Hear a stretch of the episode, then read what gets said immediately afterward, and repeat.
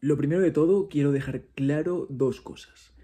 No estoy defendiendo la fiscalidad de España, ¿vale?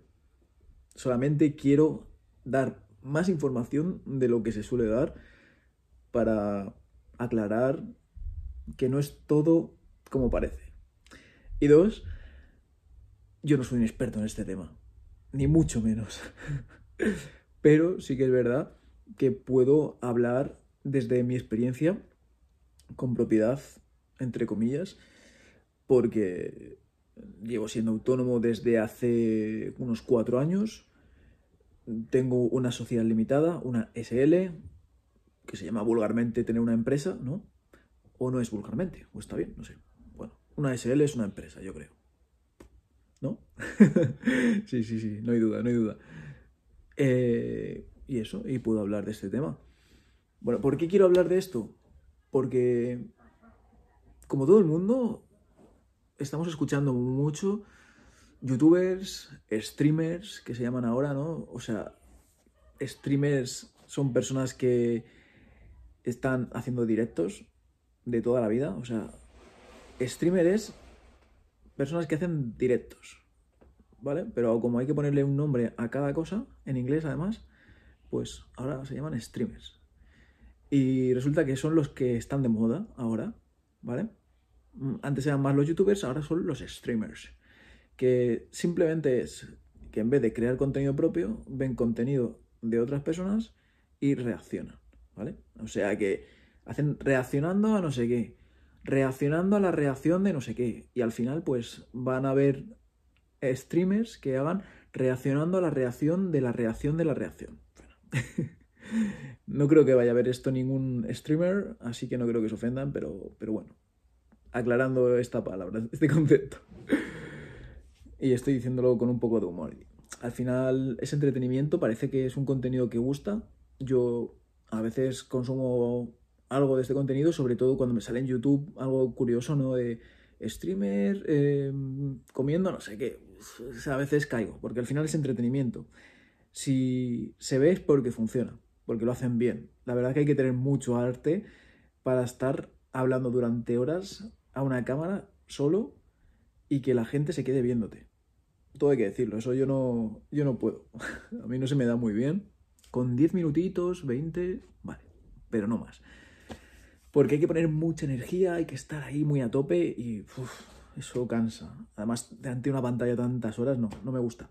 Bueno, que me estoy, me estoy yendo como de costumbre. El tema.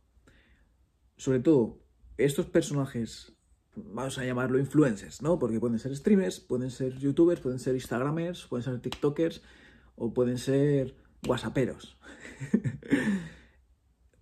influencers, influencers conocidos que ganan mucho dinero y dicen mucho la típica frase de que Hacienda les quita la mitad.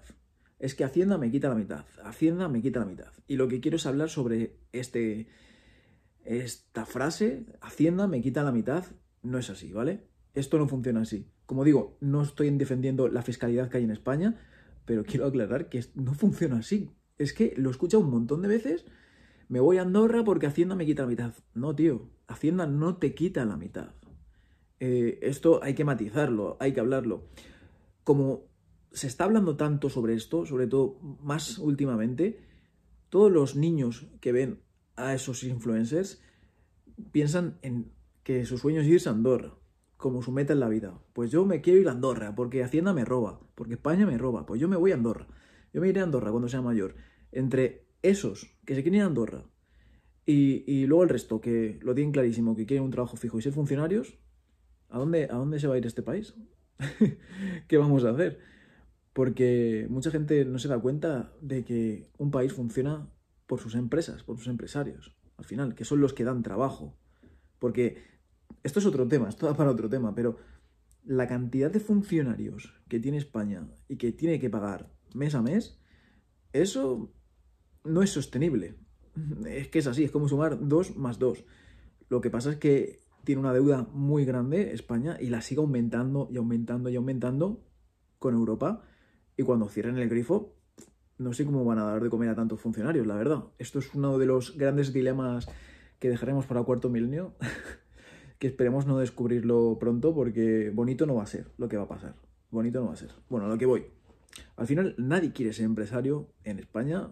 Mm, tiene que ilusionar mucho un proyecto a alguien para que piensen en ser empresario, en emprender, porque no es fácil. Está claro que no es fácil, está claro que no es la mejor opción si quieres estar tranquilo y, que todo fluya, si quieres dormir bien por la noche. Pero no es tan simple como que Hacienda me quita la mitad. Lo que pasa es que si una persona que tiene millones de seguidores dice esa frase, pues mucha gente se la cree. Y a lo que voy con este podcast. Quiero aclarar cómo funciona esto. Bueno, Hacienda no te quita la mitad. A esos influencers eh, habría que... Esos, esos influencers tendrían que decir, Hacienda le pago la mitad de mis beneficios, ¿vale? Una cosa son beneficios y otra cosa es facturación. Creo que esto es bastante entendible, pero bueno, puede que haya personas que no lo entiendan muy bien. Lo voy a explicar. Mm, tú puedes facturar un millón de euros, pero eso es el total del dinero que te entra sin contar los gastos, ¿vale? Entonces, una cosa es la facturación y otra cosa es los beneficios. Los beneficios es cuando a la facturación le quitas los gastos. ¿Vale? Entonces, tú puedes facturar un millón de euros, pero tener 500.000 euros de gastos. Entonces, no has ganado un millón de euros, has ganado 500.000, los otros 500.000 que te quedan de beneficio. ¿Vale? Y entonces, en ese caso, si tienes que pagar el 47% a Hacienda, tendrás que pagar el 47% de 500.000, no de un millón. ¿Qué pasa? ¿Qué sucede? Que esto poco se habla. Por cierto, yo tengo una SL, una empresa, soy autónomo, he sido autónomo muchos años y también soy youtuber y llevo haciendo contenido en YouTube desde 2015, no, 2014. Desde 2014 tengo un canal de YouTube, he ganado dinero con esto, tampoco una barbaridad, ¿no? Como los influencers conocidos, pero sé cómo funciona. Y por ello puedo hablar sobre este tema con bastante criterio. Lo que sucede es que los youtubers, por ejemplo, o streamers, o como queramos llamarlos, no tienen muchos gastos fijos. Apenas tienen gastos. Porque suele ser una persona desde su casa con una cámara, que como mucho lo que se ha gastado es en una cámara, en un micrófono, en un portátil, en un ordenador, pero es algo que se lo ha gastado una vez y ya está. Y no suelen tener empleados. Como mucho suelen tener uno o dos editores. ¿Vale? Los más grandes pues tendrán sus representantes, eh, pero como mucho, mucho estarán pagando a cuatro personas. Y, serán los más grandes que facturarán una pasada. Por lo tanto, se les queda muchísimo beneficio. Porque no son negocios tradicionales. Son negocios que apenas tienen gastos. Y es por ello por lo que tienen la sensación de que pagan tanto.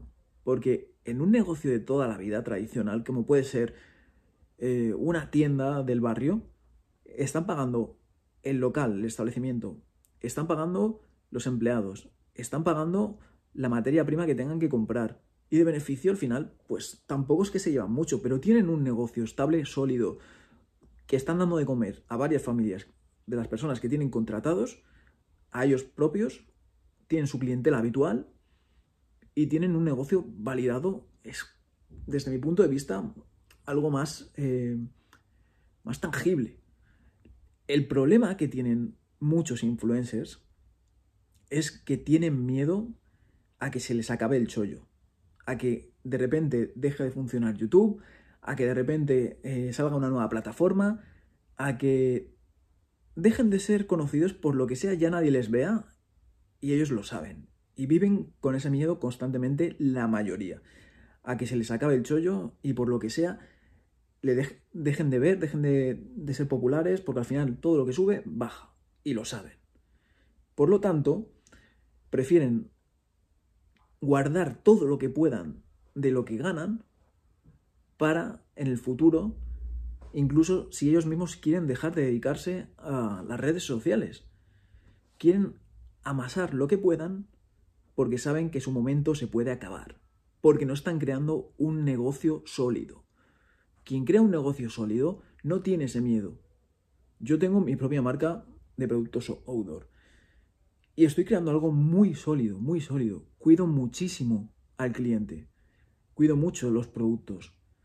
Quiero que, estén contentos, que confíen en mí los clientes, que vuelvan a comprar, que me recomienden, y esa base de clientes va creciendo. Cada vez tengo más clientes, cada vez eh, tengo más productos. Entonces, no tengo ese miedo al revés. Yo creo que dentro de unos años será más grande. Y eso es por lo que muchos influencers se van a Andorra y por eso es por lo que les duele tanto pagar impuestos. Entonces, primer punto, aclarar esto. Hacienda no te quita todo lo que facturas, te quita... No, te quita está mal dicho en realidad, porque bueno, pero bueno, se entiende. Lo que hay que pagar a Hacienda es un porcentaje de los beneficios.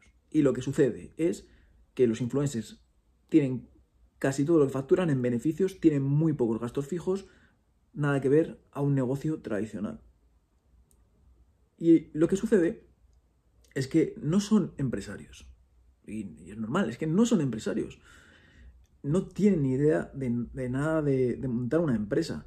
Son, por decirlo así, personajes públicos, como puede ser alguien que sale en la televisión y tienen ese miedo, muchos, a lo mejor no todos, no, hombre, no sé cada uno, pero yo sé que muchos, porque lo sé, tienen miedo a que se les pase su momento y claro, no van a echar un currículum en el Mercadona. Les conocería todo el mundo cuando entraran, ¿no? Y más de uno sé que lo piensa. Piensa, madre mía, como tenga que ponerme a echar currículums en el Mercadona y me vean cuando sea más mayor, y me reconozcan y me digan, ah, tú eres el que, el que hacía los vídeos del Minecraft, ¿no? Yo sé que muchos han tenido pesadillas con esa situación. Y por lo tanto, quieren guardar todo lo que pueden. Y lo veo totalmente lógico y lo respeto. No hay ningún problema, no estoy atacándoles ni mucho menos pero quería aclarar esto, porque yo tengo eh, diferentes negocios, tanto de formación como de productos físicos, y, me doy cuenta de que yo no tengo ese problema con Hacienda, porque al final los beneficios tampoco son tantos. Aunque facturases muchísimo, al final los beneficios es una parte.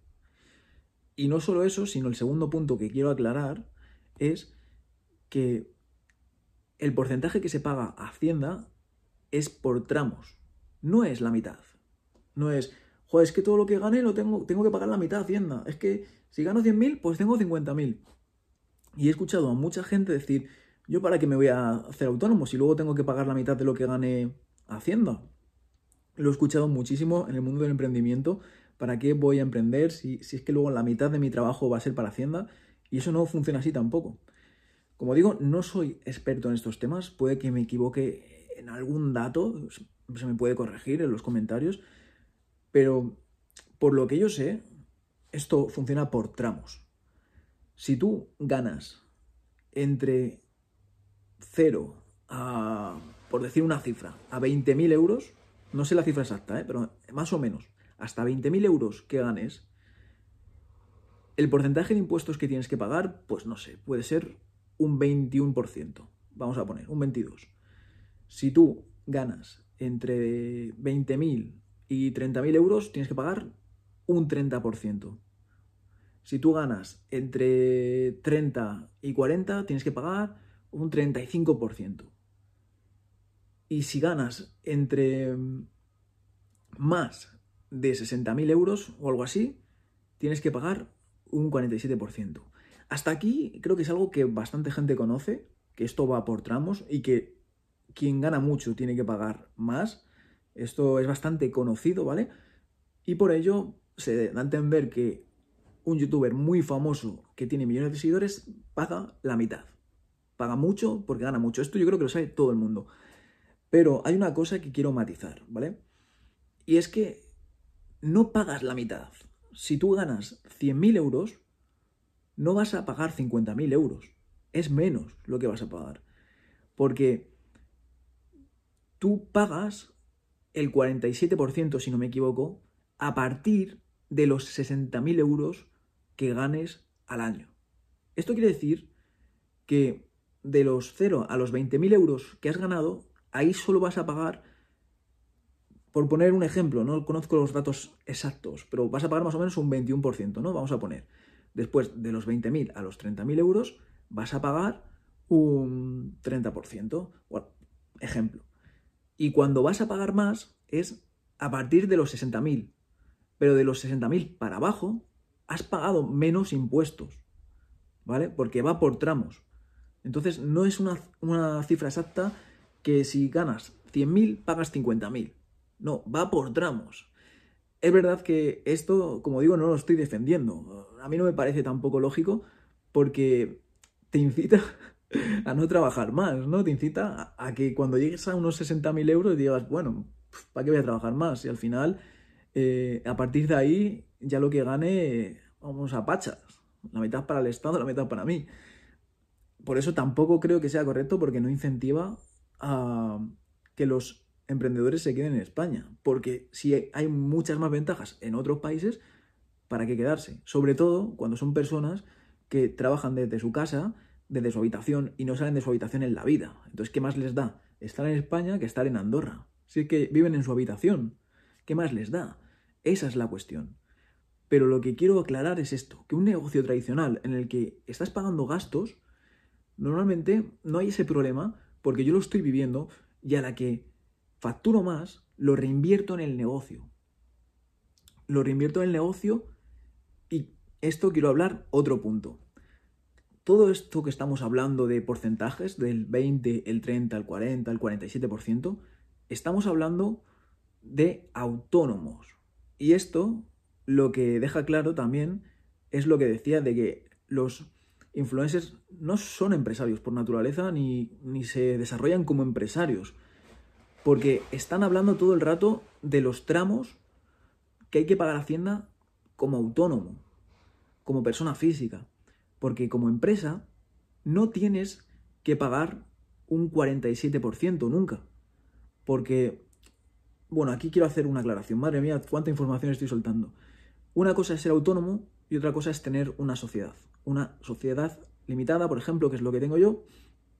Una sociedad limitada es como una empresa y un autónomo es como cuando empiezas, que eres freelance, bueno, eh, es un poco complicado. Al final la diferencia es que como autónomo tú tienes la responsabilidad, es la mayor diferencia, y como SL es como digamos crear un organismo aparte de tu persona. Si esa SL tuviera algún problema, mm, es la SL la que tiene que, que justificarlo. Por lo tanto, te protege. Digamos que la SL te protege a ti como persona. Por ejemplo, si alguien te denuncia, denuncia a la empresa, no a ti.